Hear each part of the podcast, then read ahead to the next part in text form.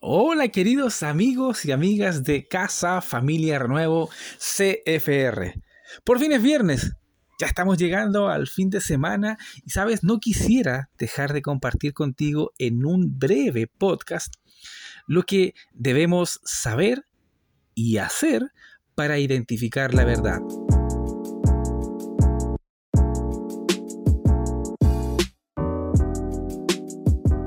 Mis queridos hermanos, Dios nos librará de la sobrecarga de información de la que, sin darnos cuenta, somos víctimas. Esto si acudimos a Él en busca de la sabiduría que necesitamos.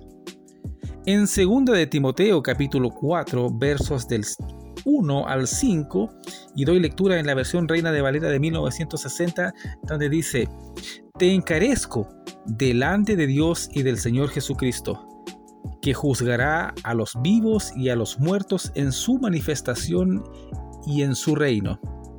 Que prediques la palabra, que instes a tiempo y fuera de tiempo. Redarguye, reprende, exhorta con toda paciencia y doctrina.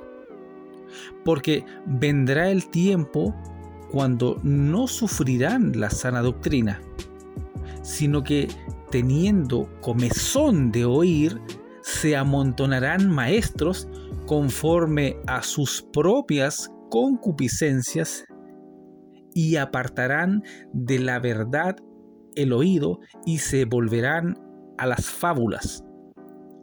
Pero tú, sé sobrio en todo, soporta las aflicciones, haz obra de evangelista, cumple tu ministerio. Hoy en día puede ser sumamente difícil separar la realidad de la ficción, ya sea en la publicidad, en los debates políticos o en las noticias.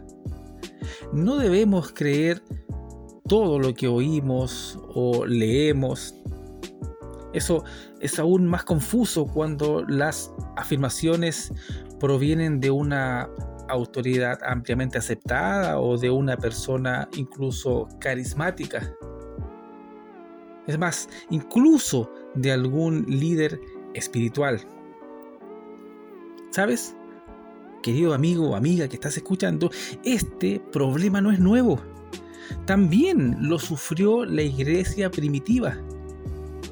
Mira, Pablo escribió a su amigo y protegido, Timoteo, advirtiéndole que las personas eran susceptibles de seguir a oradores elocuentes y convincentes.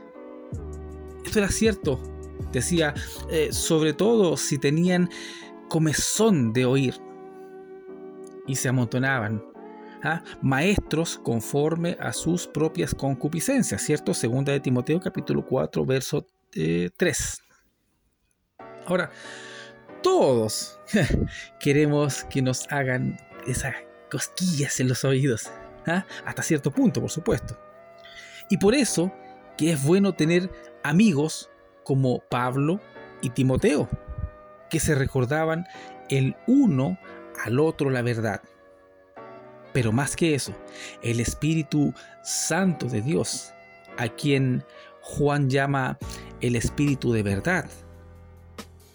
Eso lo encontramos en Juan capítulo 16, verso 13, donde dice, pero cuando venga el Espíritu de verdad, Él os guiará a toda la verdad, porque no hablará por su propia cuenta, eh, sino que hablará todo lo que oyere y os hará saber las cosas que habrán de venir.